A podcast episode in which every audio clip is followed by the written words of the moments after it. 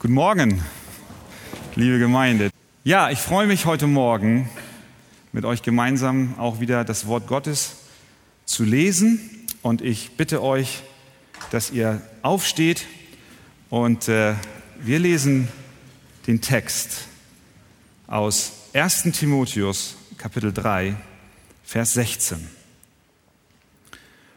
Und anerkannt groß ist das Geheimnis der Gottseligkeit. Er ist geoffenbart worden im Fleisch, gerechtfertigt im Geist, gesehen von den Engeln, verkündigt unter den Heiden, geglaubt in der Welt, aufgenommen in die Herrlichkeit. Amen. Wir nehmen Platz miteinander. Wie ihr wisst, befinden wir uns in dem Brief, den Paulus an Timotheus geschrieben hat. Und der Apostel Paulus war ein, wir können sagen, erfahrener Apostel, ein Mann, der Gemeinden gegründet hat. Und er wendet sich in diesem Brief an den jungen Pastor Timotheus, den er in Ephesus, einer Gemeinde, zurückgelassen hat, die Paulus zuvor gegründet hat. Und in dieser Gemeinde gab es Schwierigkeiten. Timotheus war jung und Paulus hatte auf dem Herzen, ich muss diesem jungen Bruder mal ein paar Zeilen schreiben. Und diesen Brief haben wir vor uns liegen. Das ist ein Brief von einem reifen Christen zu einem jungen Mann, der sich in der Gemeindearbeit wiederfindet. Das Problem in der Gemeinde in Ephesus war, dass dort Irrlehren waren und auch allerhand Irritationen. Und Paulus schreibt jetzt dem Timotheus nicht einfach nur, Timotheus, ich denke an dich, ich bete für dich, was sehr gut ist. Aber er geht weiter. Er schreibt ihm sehr detailliert, wie das Leben in der Gemeinde auszusehen hat. Wir haben darüber den, an den letzten Sonntagen gesprochen. Es geht um das Leben und die Ordnung in der Lokalgemeinde. Er behandelt die Frage des Gemeindegebets. Er geht auf die Frage von der Rolle des Mannes und der Frau in der Gemeinde ein. Er sagt sehr deutlich, welche Eigenschaften ein Pastor und ein Ältester haben soll, was ihn qualifiziert für den Dienst und überhaupt, welche charakterlichen Eigenschaften im Wesentlichen Leitungspersönlichkeiten in der Gemeinde haben sollen. Alles dieses spricht Paulus in den ersten drei Kapiteln an. Und jetzt können wir uns die Frage stellen, Paulus, warum machst du dir die Mühe, so detailliert das alles aufzuschreiben. Und ich glaube, aus unserem Text können wir zwei Antworten auf diese Frage finden, warum Paulus sich solch eine Mühe macht, dem Timotheus diese Details zu schreiben. Das eine ist, er macht sich die Mühe, weil er um die Bedeutung der Gemeinde weiß. Das wird deutlich aus den beiden Versen zuvor. Er sagt dort, die schreibe ich dir und hoffe bald zu dir zu kommen, wenn ich aber später komme, dann sollst du wissen, wie man sich verhalten soll im Hause Gottes. Das ist die Gemeinde des lebendigen Gottes, ein Pfeiler und eine Grundfeste der Wahrheit. Das heißt, mit anderen Worten, für Paulus ist klar, die Gemeinde ist das Haus Gottes. Es ist das, was Gott am nahesten ist, was ihm sehr wichtig ist. Es ist der Ort, an dem er eine Braut sich zubereitet, und deswegen ist dem Apostel es so wichtig, wenn es das Haus Gottes ist, dann sollen wir doch auch bitteschön im Haus Gottes ordentlich wandeln und uns so verhalten, wie es sich auch gebührt. Das ist das eine. Das andere, und darüber sprechen wir heute Morgen insbesondere, warum macht Paulus sich die Mühe, so detailliert über die Gemeindeordnung zu schreiben? Einmal, weil es die Gemeinde das Haus Gottes ist und zweitens, weil Paulus sich darüber bewusst ist und weiß, wer der Erlöser der Gemeinde ist. Es geht ihm hier in unserem Text um den Erlöser der Gemeinde. Und so fängt er an und sagt, und anerkannt groß ist das Geheimnis. Das bedeutet, es ist dort etwas, was eine allgemeine Akzeptanz hat anerkannt groß. Was ist so anerkannt groß unter den Gläubigen? Es ist ein Geheimnis. Und was ist das Geheimnis, dem die Gläubigen zustimmen? Das Geheimnis des christlichen Lebens ist eine Person. Das Geheimnis deines christlichen Lebens ist eine Person. Er fährt fort und sagt, er ist offenbart im Fleisch. Er bedeutet, es handelt sich um eine Person. Das Geheimnis ist er. Ja, wer ist er? Er ist Jesus. Der christliche Glaube, und das müssen wir uns, müssen wir uns immer wieder sagen, der christliche Glaube ist nicht ein System von Zeremonien. Der christliche Glaube ist auch nicht ein System von Traditionen oder Verhaltensregeln, wozu wir manchmal neigen. Der christliche Glaube ist auch nicht ein Gebrauchshandbuch für moralisches, anständiges Leben. Wenn wir den Glauben auf solche Dinge reduzieren, dann haben wir das Geheimnis des Glaubens, wie Luther es sagt, noch nicht erkannt. Nein, der christliche Glaube ist die Bestätigung durch ein gemeinsames Bekenntnis, dass Gott in diese Welt kam und sich in seinem Sohn Jesus Christus geoffenbart hat. Das, das ist ganz wichtig zu verstehen. Das ist ganz wichtig für dich zu verstehen. Wir drehen uns oft um die Dinge an der Peripherie. Aber was Paulus hier macht, er führt uns zu dem Kern unseres Glaubens. Das drumherum ist schön und ist gut, aber es ist nicht der Kern. Der Kern ist eine Person, nämlich Jesus Christus. Und so geht er bei und zitiert eine, wir haben es schon gehört, eine, eine frühchristliche Hymne, die in der Tat wohl gesungen worden ist damals. Und diese Hymne beinhaltet sechs objektive Wahrheiten über dieses Geheimnis, dieses Geheimnis über Jesus Christus. Und ich möchte jetzt zunächst einmal die ersten drei von diesen Wahrheiten anschauen. Das erste ist, er ist offenbart im Fleisch. Was bedeutet das? Er ist offenbart im Fleisch. Nun, es bedeutet, dass Gott offensichtlich, offensichtlich, offenbart, offensichtlich, deutlich Mensch wurde. Und da fängt es schon an, wo Menschen anfangen, nicht unbedingt auf der Basis dieses Bekenntnisses zu stehen. Ich erinnere mich noch als Schüler, da haben wir, meine Kollegen wussten auch, ich bin Christ. Und ich weiß noch, wir haben ein Fußballspiel gehabt und dann kommt einer von hinten angelaufen, ein Kollege von mir, und, und ruft zu mir, Christian, Gott ja, Jesus nein. Ich sage, sag, schieß lieber ein Tor. Kümmere dich darum, dass wir gewinnen hier, weißt du? Aber das ist hängen geblieben. Das war das erste Mal, dass ich das damit konfrontiert wurde. Ich war, ich war weiß ich nicht, 14, 15 oder so. Und er, er rief mir zu, Gott ja, Jesus nein. Das heißt, dieses Bekenntnis ist nicht unbedingt überall gleich anerkannt groß. Da scheiden sich bereits die Geister. Gott wird akzeptiert, aber Jesus als der Sohn Gottes wird häufig abgelehnt. Gott wurde Mensch.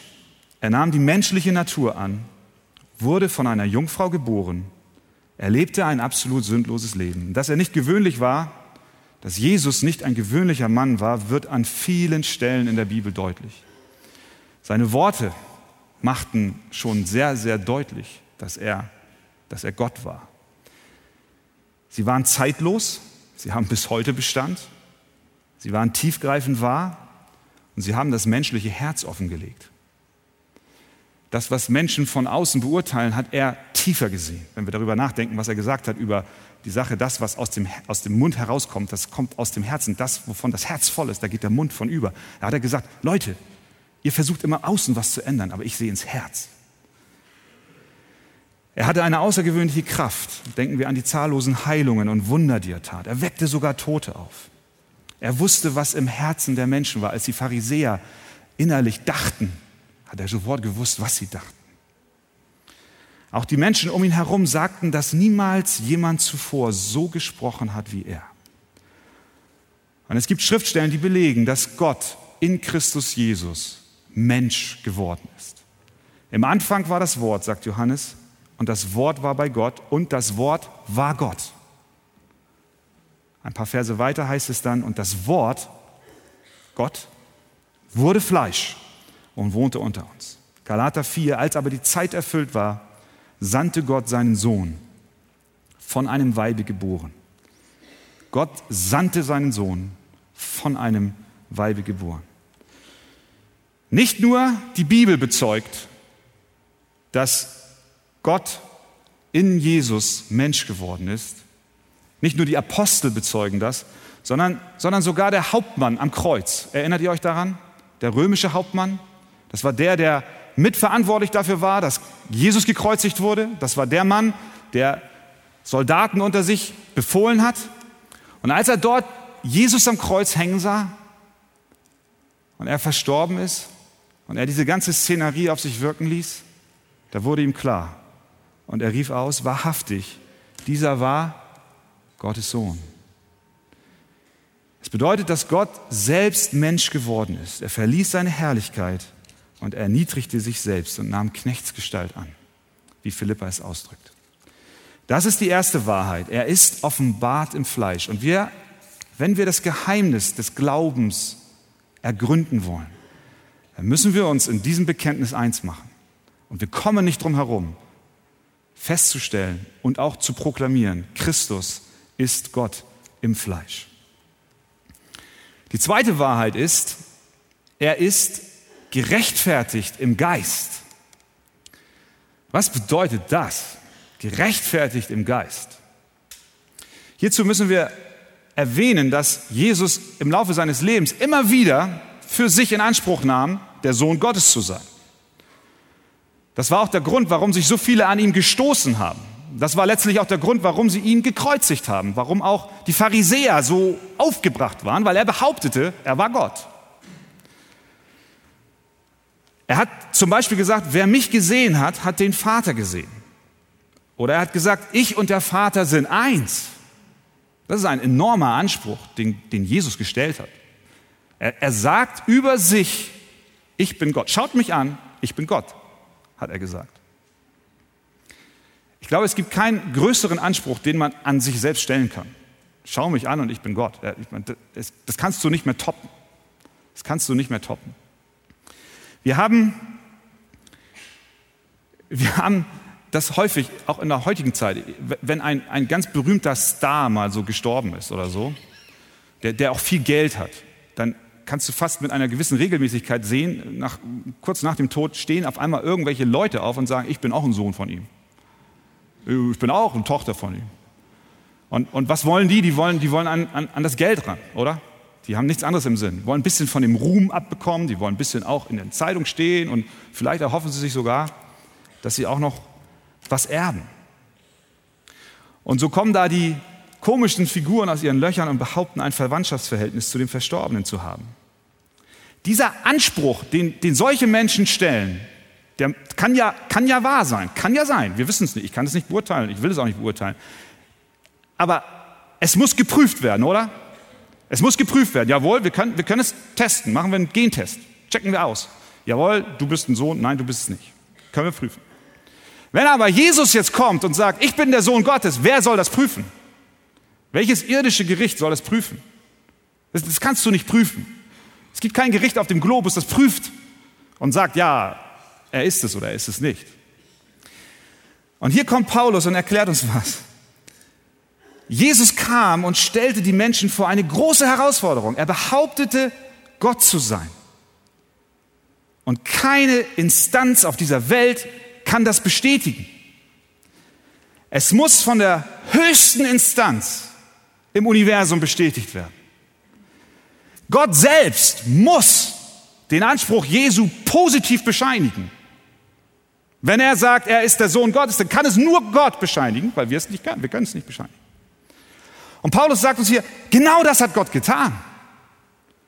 Der Geist Gottes hat Jesus und den Anspruch, den er gestellt hat, bestätigt. Wie hat der Geist Gottes den Anspruch Jesu auf seine Göttlichkeit bestätigt? Römer 1, 3 bis 4 gibt uns die Antwort. Betreffs seines Sohnes, der hervorgegangen ist aus dem Samen Davids nach dem Fleisch. Bestätigung, er ist Mensch. erwiesen als Sohn Gottes, Bestätigung, er ist Gott. Wodurch? In Kraft, nach dem Geist der Heiligkeit, durch was? Durch was kommt die Bestätigung? Durch die Auferstehung von den Toten, Jesus Christus. Das heißt, Jesus ist Mensch und er ist wahrer Gott und das wird bestätigt. Gott selbst bestätigt es. Wodurch? Durch die Auferstehung. Das heißt, die Auferstehung durch den Geist ist die Bestätigung, dass Jesus heilig, ohne Sünde und damit Gott ist. Das heißt gerechtfertigt im Geist. Der Geist Gottes bestätigt durch die Auferstehung, dass Jesus der Sohn Gottes ist. Deswegen ist die Auferstehung so zentral. Wir können an der Auferstehung nicht rütteln. Es wird oft versucht. Wenn wir das tun, dann stellen wir die Göttlichkeit Jesu in Frage, dann können wir die Bibel zumachen und sagen, Ade. Wenn Jesus nämlich irgendeine Sünde in seinem Leben getan hätte und dann am Kreuz gestorben wäre, dann wäre er tot geblieben. Er wäre niemals aus dem Grab gekommen, wenn er nur eine klitzekleine Sünde in seinem Leben getan hätte, für die ein Retter hätte bezahlen müssen, dann wäre er gestorben und das wäre sein Ende gewesen. Dass er ohne Sünde, dass er heilig und dass er somit Gott war, wurde dadurch bestätigt, dass ihn der Geist zum Leben erweckte. Der Geist rechtfertigte seinen Anspruch, Gott zu sein. Gerechtfertigt im Geist. Und dann Wahrheit Nummer drei. Er ist erschienen den Engeln. Die Elberfelder sagt, gesehen von den Engeln. Jesus wurde Zeit seines Lebens von den Engeln gesehen. Sie begleiteten ihn. Denken wir an die Ankündigung seiner Geburt. Maria, Josef, die Hirten, die Engel, der Engelchor, die verkündigten, dass er kommt. Auch nach der Versuchung in der Wüste waren Engel da und dienten ihm. Und auch bei der Auferstehung waren Engel da. Erschienen den Engeln. Wir haben gerade gehört, darüber gesprochen, dass die Rechtfertigung im Geist sich auf die Auferstehung bezieht. Und der nächste Satz bezieht sich auch auf die Auferstehung. Er ist den Engeln erschienen. Die Engel waren bei der Auferstehung dabei. Warum? Weil sie sehen wollten, was da vor sich geht. Im ersten Petrus wird uns deutlich, dass die Engel begehren zu sehen, was es mit dem Evangelium auf sich hat. Sie haben ein Verlangen zu verstehen, warum Gott, der Vater, Christus in die Welt sandte. Sie wollten dabei sein. Sie wollten verstehen, was dort vor sich ging. Und sie waren da. Sie waren Zeugen der Auferstehung. Sie versammelten sich um das Grab. Einige der Engel hatten sogar eine besondere Aufgabe bei dieser ganzen Szenerie, bei dieser Geschichte, bei diesem Ereignis. Der eine, der rollte den Stein weg. Zwei setzten sich dahin, wo er lag. Einer dort, wo das Haupt war und einer an die Füße. Und als die Frauen kamen und ihn salben wollten, da haben sie gesagt, er ist nicht mehr da. Wir haben es wir haben's gesehen. Er ist weg. Er ist auferstanden. Er lebt. Das ist das, das, ist das Zeugnis. Verstehst du, das ist eine, es ist eine Tatsache. Christus ist erschienen im Fleisch, gerechtfertigt durch den Geist und erschienen den Engeln. Das ist das Zeugnis, das die Engel geben konnten, weil sie Augenzeugen der Auferstehung waren. Sie können einstimmen in den Gesang der Gläubigen und singen, groß ist das Geheimnis der Gottseligkeit. Jetzt fragst du, was hat das mit meinem Leben zu tun?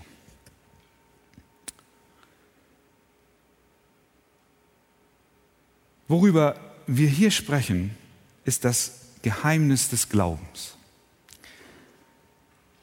Vielleicht hast du das Empfinden, dass sich ein Stück weit sich dieses Geheimnis für dich lüftet, wenn du diese Worte hörst.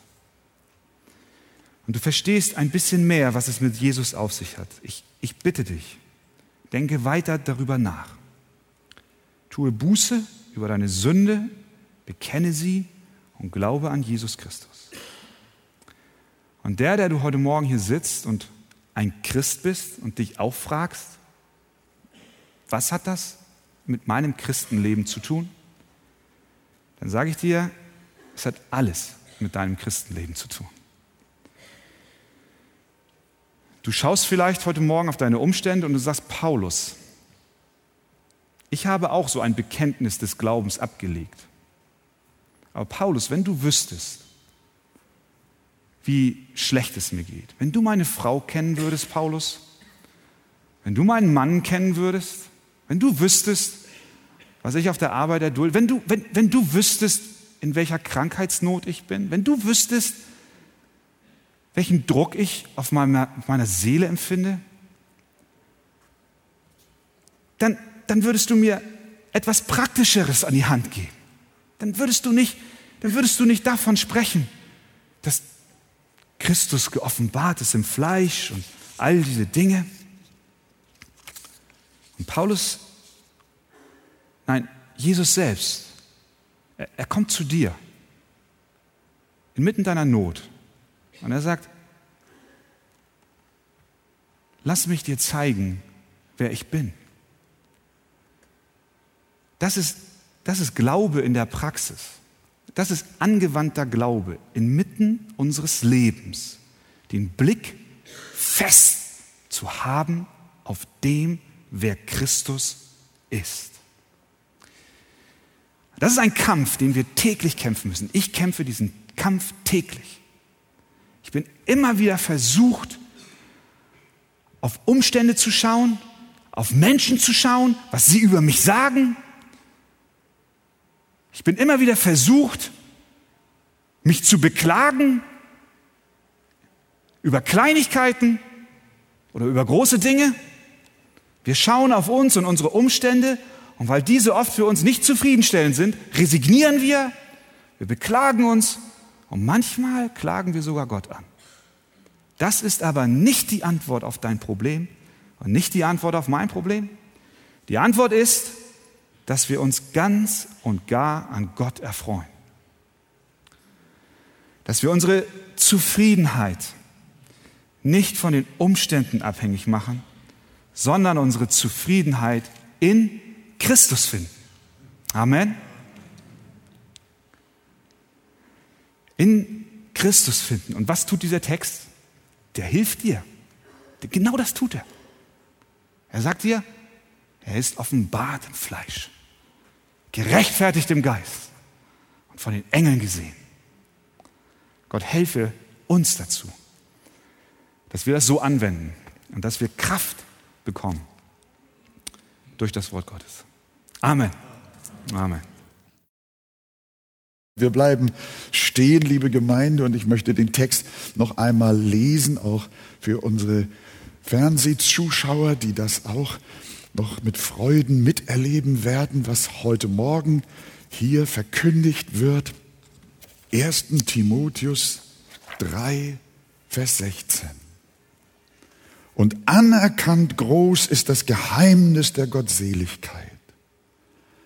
Gott ist geoffenbart worden im Fleisch, gerechtfertigt im Geist, gesehen von den Engeln, verkündigt unter den Heiden, geglaubt in der Welt, aufgenommen in die Herrlichkeit. Amen. Nehmen wir Platz. Wir haben schon gehört, in den ersten drei Kapiteln des Timotheusbriefes, da ging es dem großen Apostel um die Grundordnungen, die in den Gemeindeversammlungen bestehen soll. Und er hat da manches uns erklärt bis ins Detail. Und er fasst dann in Vers 14 zusammen, 3 Vers 14, die schreibe ich dir, Timotheus, das, was ich eben euch alles so nahe gebracht habe. Das schreibe ich dir, damit du wissest, wie man wandeln soll im Hause Gottes. Welches ist die Gemeinde des lebendigen Gottes, Pfeiler und Grundfeste der Wahrheit. Er fasst im Grunde genommen die drei Kapitel hier zusammen und erklärt, die Berufung der Gemeinde ist nicht das gegebene Wort nur in etwa zu befolgen und es gegebenenfalls auch einmal anders zu sehen. Er sagt, die heiligen Schriften durch den Heiligen Geist inspiriert sind nicht verhandelbar, nicht Beliebigkeit, sondern Festigkeit ist das Merkmal einer wahren christlichen Gemeinde. Sie ist Pfeiler und Grundfeste der Wahrheit. Sie hält fest an dem ewigen Wort Gottes, das auch in den ersten drei Kapiteln hier so vom Heiligen Geist unmissverständlich deutlich dargelegt ist. Und er sagt, wandelt danach, lebt danach, wendet es an in der Gemeinde, in den Versammlungen zur Ehre Gottes und haltet die Wahrheit hoch, die im Laufe der Jahre und Jahrhunderte immer wieder in Frage gestellt wird. Und das alles bringt Paulus jetzt zum Jubel, dass die Gemeinde eine Grundfeste der Wahrheit, ein Pfeiler der Wahrheit ist, unumstößlich. Und dann stimmt er die Hymne an, die schon zu seiner Zeit in den Gemeinden wohl gesungen wurde. ich hätte gerne mal gehört, wie das klingt, wenn Paulus singt. Äh, ja, sie haben schon in den frühen Gemeinden gesungen. Auch Jesus hat mit seinen Jüngern gesungen. Und hier ist ein Lied, das die frühe Gemeinde, wohl auch in Ephesus und überall da, wo Gemeinde war, gesungen haben. Und äh, dann äh, bringt er diese Hymne quasi als Zusammenfassung dessen, was er bisher gesagt hat und sagt, darin gipfelt das Ganze. Es geht doch um die Ehre Jesu. Es geht um die Herrlichkeit des Sohnes Gottes. Und dann kommt er zu dieser Proklamation. Anerkannt groß ist das Geheimnis der Gottseligkeit. Gott ist geoffenbart im Fleisch, gerechtfertigt im Geist, gesehen von den Engeln, gepredigt unter den Heiden, geglaubt in der Welt, aufgenommen in Herrlichkeit. Und wir haben schon gehört, hier ist die Rede von niemand anders als von Jesus Christus.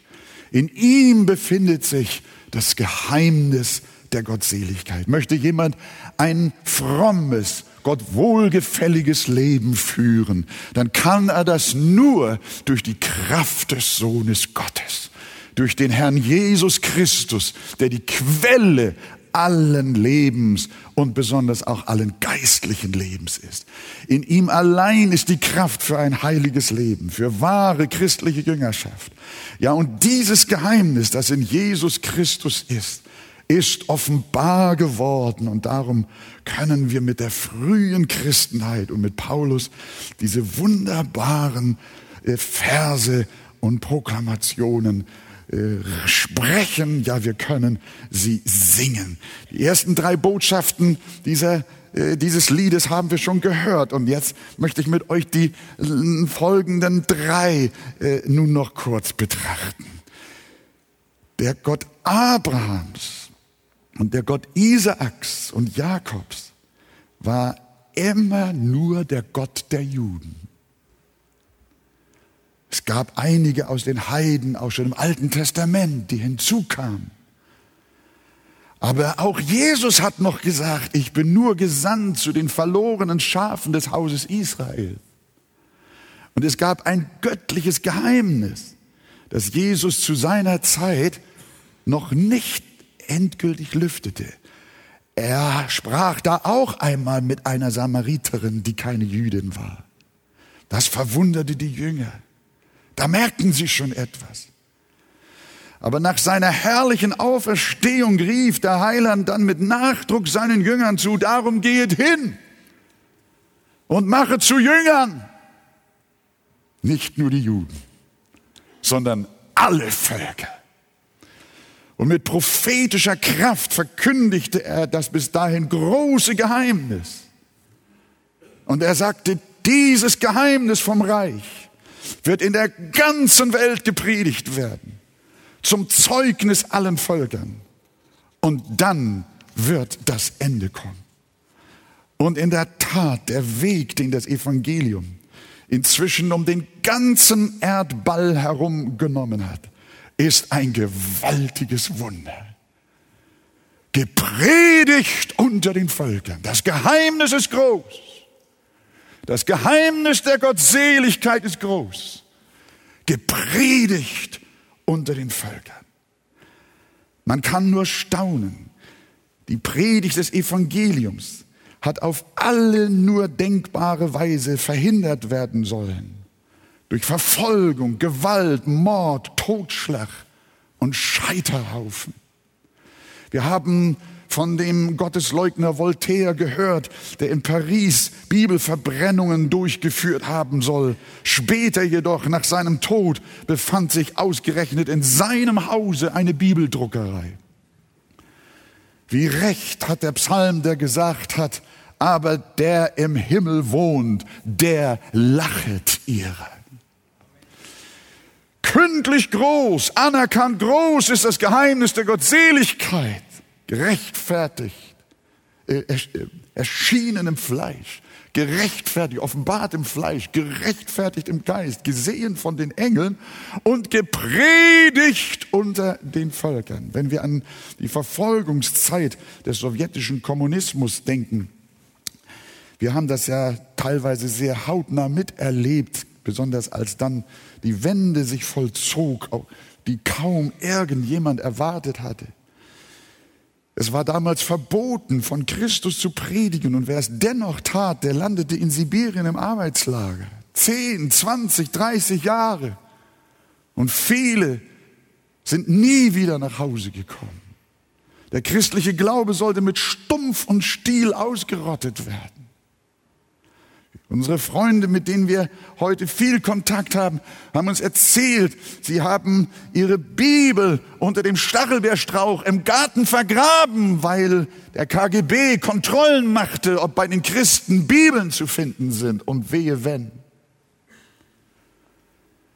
Aber dann plötzlich eines Tages war schlagartig alles anders. Ein Weltreich, eine atheistische Weltmacht bewaffnet bis an die Zähne mit den gefährlichsten Atomwaffen. Plötzlich durften wir in den sogenannten Kulturpalästen frei das Evangelium predigen, in denselben Hallen, in denen kurz zuvor noch öffentliche Schauprozesse gegen unsere Glaubensgeschwister geführt wurden.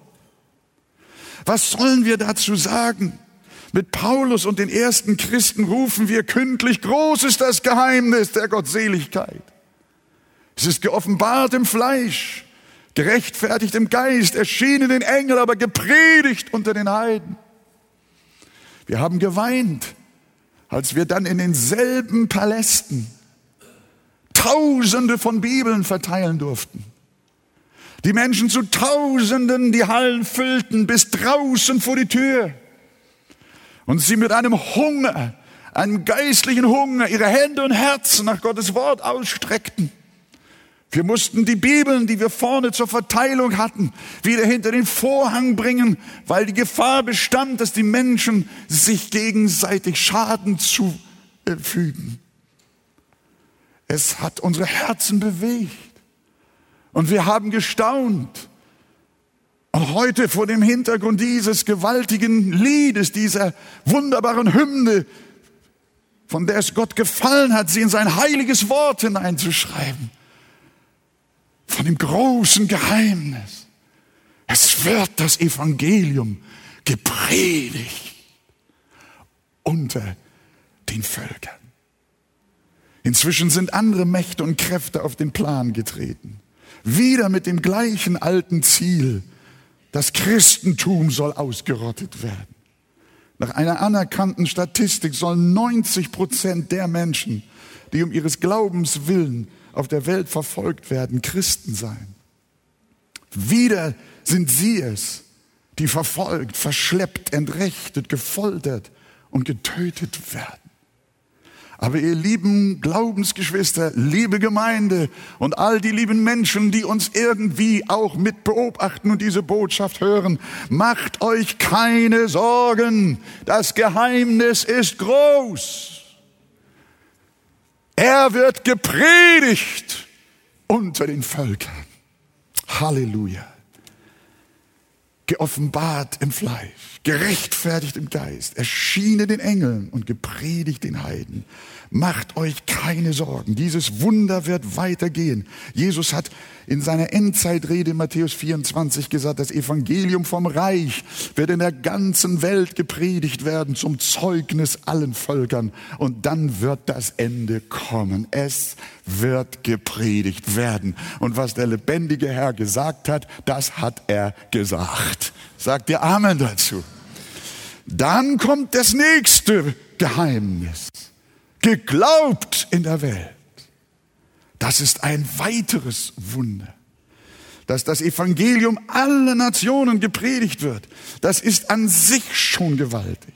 Aber dass es auch geglaubt wird, lässt uns noch mehr staunen. Es gibt doch tatsächlich Menschen, die glauben an die Predigt vom Kreuz und der Auferstehung Jesu Christi. Sie glauben daran, dass Jesus geboren wurde von einer Jungfrau und dass er Gottes Sohn ist ins Fleisch gekommen. Das ist ja der Hammer. Millionen glauben das sogar. Über Jahrhunderte und Jahrtausende hindurch haben es unzählige Menschen geglaubt. Eine Schar, die niemand zählen kann. Es gibt wohl schon heute kein einziges Land mehr auf diesem Globus, in dem nicht Menschen Jesus als ihren persönlichen Herrn und Heiland bekennen. Du kannst hinreisen, wo du willst, auch in Ländern, wo der christliche Glaube bis auf die Knochen verfolgt wird und versucht wird, ausgerottet zu werden. Du wirst sie finden. Die Glaubenden und Auserwählten und Herausgerufenen Gottes sind überall. Und gegen den Glauben, den Gott wirkt, kommt niemand gegen an. Weder Waffen noch Intellektualismus noch fremde Religion und Götzendienst, sondern dieser Glaube, den hat Gott selbst gesetzt. Das ist der Glaube an Jesus Christus, das Geheimnis der Gottseligkeit. Menschen empfinden die Botschaft vom Kreuz als Ärgernis, als Anstoß, als Zumutung und Verwerfnis. Sie glauben eher an Hexen, Horoskope, Wahrsage und Maskottchen, aber sie glauben nicht an Jesus. Das Wort vom Kreuz ist ihnen eine Torheit, sagt die Bibel. Und warum gibt es dennoch so viel Glauben in der Welt? Weil Gott ihn in seiner Souveränität in die Herzen von unzähligen Menschen hineinlegt. Dass du an Jesus Christus glaubst. Ich frage erstmal, wer von euch glaubt von Herzen an Jesus Christus? Wunderbar. Und dass ihr das bezeugen könnt, geht nicht auf euch zurück. Das ist nicht euer Werk, sondern das ist das Werk des lebendigen Gottes, der euch den Samen des unvergänglichen Glaubens in euer Herz hineingelegt hat. Es ist ein Wunder Gottes, dass du und ich glaubst und dass es Menschen in dieser Welt gibt, die von Herzen an Jesus glauben. Dieser Glaube wird ohne Ansehen der Person hineingelegt. Das heißt, die Hymne der ersten Christen, gepredigt den Völkern und geglaubt in der Welt. Oft dachten wir, dass der Glaube in der traditionell christlichen Welt am stärksten verbreitet sei. Ich habe immer gedacht, in Europa, in Amerika, da sind die Christen geballt beieinander. Die Landkarte hat sich inzwischen verändert. Noch gar nicht so lange her, da hieß Mao Zedong in China einer der großen Weltführer. Heute sollen es in China mehr wiedergeborene Christen geben als in Europa und USA zusammen. In Afrika und überall. Und ich sage euch, der Glaube soll ausgerottet werden. Solange der allmächtige Gott will, dass es Christus Glauben auf Erden gibt, so lange wird es ihn auch geben und wir werden uns noch wundern, wo und in welchen Ländern es ihn noch geben wird. Der Wind, sagt Jesus, bläst, wo er will und du hörst sein Sausen wohl, aber du weißt nicht, woher er kommt und wohin er fährt. So ist es bei jedem, der aus dem Geist geboren ist. Das kommt von irgendwo her, ja, durch die Predigt, durch das Wort durch das Evangelium. Aber wie kommt es in dein Herz hinein? Das kommt durch den Heiligen Geist. Das ist ein Wunder Gottes. Du kannst das nicht berechnen. Du kannst es nicht verhindern. Du kannst keine Mauern bauen, um diesen Glauben nicht irgendwo vordringen zu lassen. Nein, Gottes Wirken ist wie der Wind. Nichts und niemand können ihn hindern. Er kommt überall hin. Und wir werden noch überwältigt sein und mit Freudentränen sehen, wie der Wind sich dreht und die göttliche Verheißung aus Psalm 22, Vers 28 wahr wird. Es werden sich zum Herrn bekehren, aller Welt enden und vor ihm anbeten alle Geschlechter der Heiden. Amen. Das sagt das Wort. Da werden auch Menschen aus den Juden einen großen Anteil haben. Sie werden gerettet werden. Das Wort wird gepredigt und es wird geglaubt kündlich groß ist das Geheimnis. Und dieser Tag ist näher, als wir denken. Es wird gepredigt den Völkern und geglaubt in der Welt. Denn unser Herr ist der Anfänger und der Vollender des Glaubens. Von ihm allein kommt er und durch ihn allein wird er in der Welt erhalten, bis er kommt. Auch der Glaube in deinem Herzen wird von ihm erhalten. Da kannst du dich drauf verlassen. Freut ihr euch, dass lebendiger Glaube in eurem Herzen sein darf? Meldet ihr euch nicht nur, dass ihr ihn habt, sondern ist euer Herz auch voll Freude und Dankbarkeit, dass er euer Erbe sein darf, das Geschenk vom Himmel. Das ist sein Werk, dass wir an ihn glauben. Und das Letzte, gepredigt den Heiden, geglaubt in der Welt, und aufgenommen in Herrlichkeit. Diese Worte bilden natürlich jetzt den Höhepunkt der Proklamation und beziehen sich natürlich auf die Himmelfahrt unseres Herrn. Da wurde er aufgenommen in die Herrlichkeit Gottes. Wir lesen darüber und es geschah, als er sie segnete, schied er von ihnen und fuhr auf gen Himmel. Sie aber beteten ihn an und kehrten zurück nach Jerusalem mit großer Traurigkeit Nein, mit großer Freude. Sie hatten eine Botschaft im Herzen. Die Engel hatten zu ihnen gesagt, dass er wiederkommen wird. Es war nicht ein Abschied für alle Zeit. Die Jünger kehrten mit großer Freude zurück, denn sie wussten, auch wenn unser Herr und Meister nicht mehr sichtbar unter uns ist, er ist in der Herrlichkeit des Himmels und sitzt nun für immer zur Rechten Gottes. Hat alles unter Kontrolle. Liebe Gemeinde, liebe Freunde, lasst uns das nie vergessen. Christus hat sich gesetzt zur Rechten der Majestät in der Höhe. Und von dort aus trägt er alle Dinge durch sein kräftiges Wort. Von dort aus ist er Herr aller Herren und König aller Könige und regiert über alles. Wie wunderbar ist das. Lasst uns diese gewaltige Perspektive in unserem grauen Alltagsleben nicht verloren gehen. Schärfe deinen Blick auf dieses Wichtigste, auf dieses Wesentliche hier sehen wir nur das Problem mit unseren Unzulänglichkeiten, mit unserer Gesundheit, mit unserer Ehe, den Kindern, dem Einkommen. Unsere Lebensumstände wollen uns so in Beschlag nehmen und wollen uns runterziehen und traurig machen, dass wir das ganz Große nicht mehr sehen, dass wir Jesus nicht mehr sehen. Aber wie heißt es, lasst uns aufsehen auf Jesus, den Anfänger und den Vollender unseres Glaubens. Ich möchte dich ermutigen, blick heute auf Jesus, auf das große Geheimnis der Gottseligkeit, auf das große Geheimnis des Glaubens. Er ist es, geoffenbart im Fleisch, gerechtfertigt im Geist, gesehen von den Engeln, gepredigt unter den Nationen, geglaubt in der Welt und aufgenommen in die Herrlichkeit. Meine Zeit, da fließt Freude über.